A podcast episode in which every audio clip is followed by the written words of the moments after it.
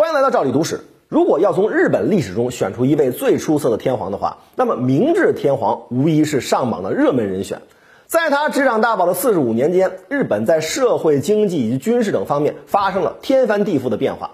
他推动的明治维新，使日本从一个落后的封建国家蜕变成了亚洲第一个资本主义国家，并使得日本国力大大增强。可是，这样一位对近代历史产生巨大影响的天皇，却被包括日本历史学家在内的很多人质疑是一个冒充者，而真正的明治天皇早就被暗杀身亡了。要知道，这种指控对自豪于万世一系的日本皇室来说是非常严重的打击。那么，事情的真相真的如这些人所说吗？他们的证据又是否能站得住脚呢？事情要从明治天皇的前任孝明天皇说起。孝明天皇呢，是位年轻有为的明君。可是却在三十六岁，正是年富力强之时突然暴毙，而此前身上唯一患有的疾病是痔疮，这就难免令人浮想联翩了。那么，假如孝明天皇真的是死于刺杀，凶手又是谁呢？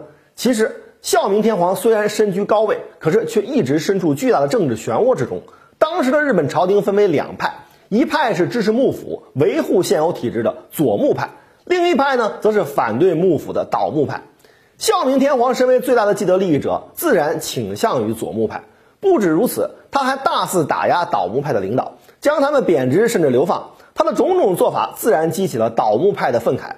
当时的倒木派重臣岩仓具视就咬牙切齿地说：“国内政治氛围剑拔弩张的责任是天皇，天皇应当向全天下谢罪。”由此呢，关于孝明天皇是死于暗杀的说法甚嚣尘上，其中有两个传闻流传最广。其一是孝明天皇是被岩仓巨士串通了宫女下毒药毒死的，这个说法看来是有一定逻辑的，因为孝明天皇七窍流血的死状非常符合被毒死之人的特征。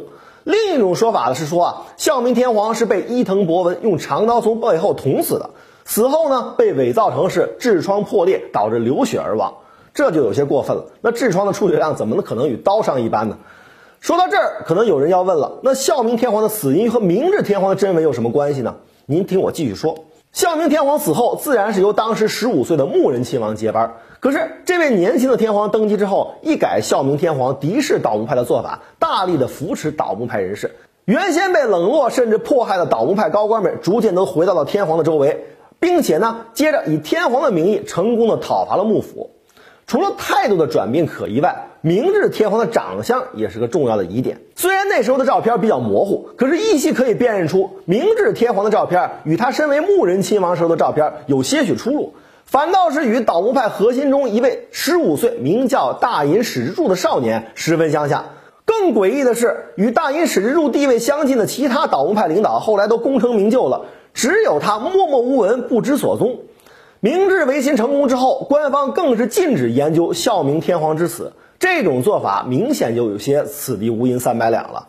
尽管围绕着两人天皇有着种种匪夷所思之处，可是仍缺乏决定性的证据证明外界对明治天皇真伪的猜测。这个秘密也许永远没有水落石出的一天。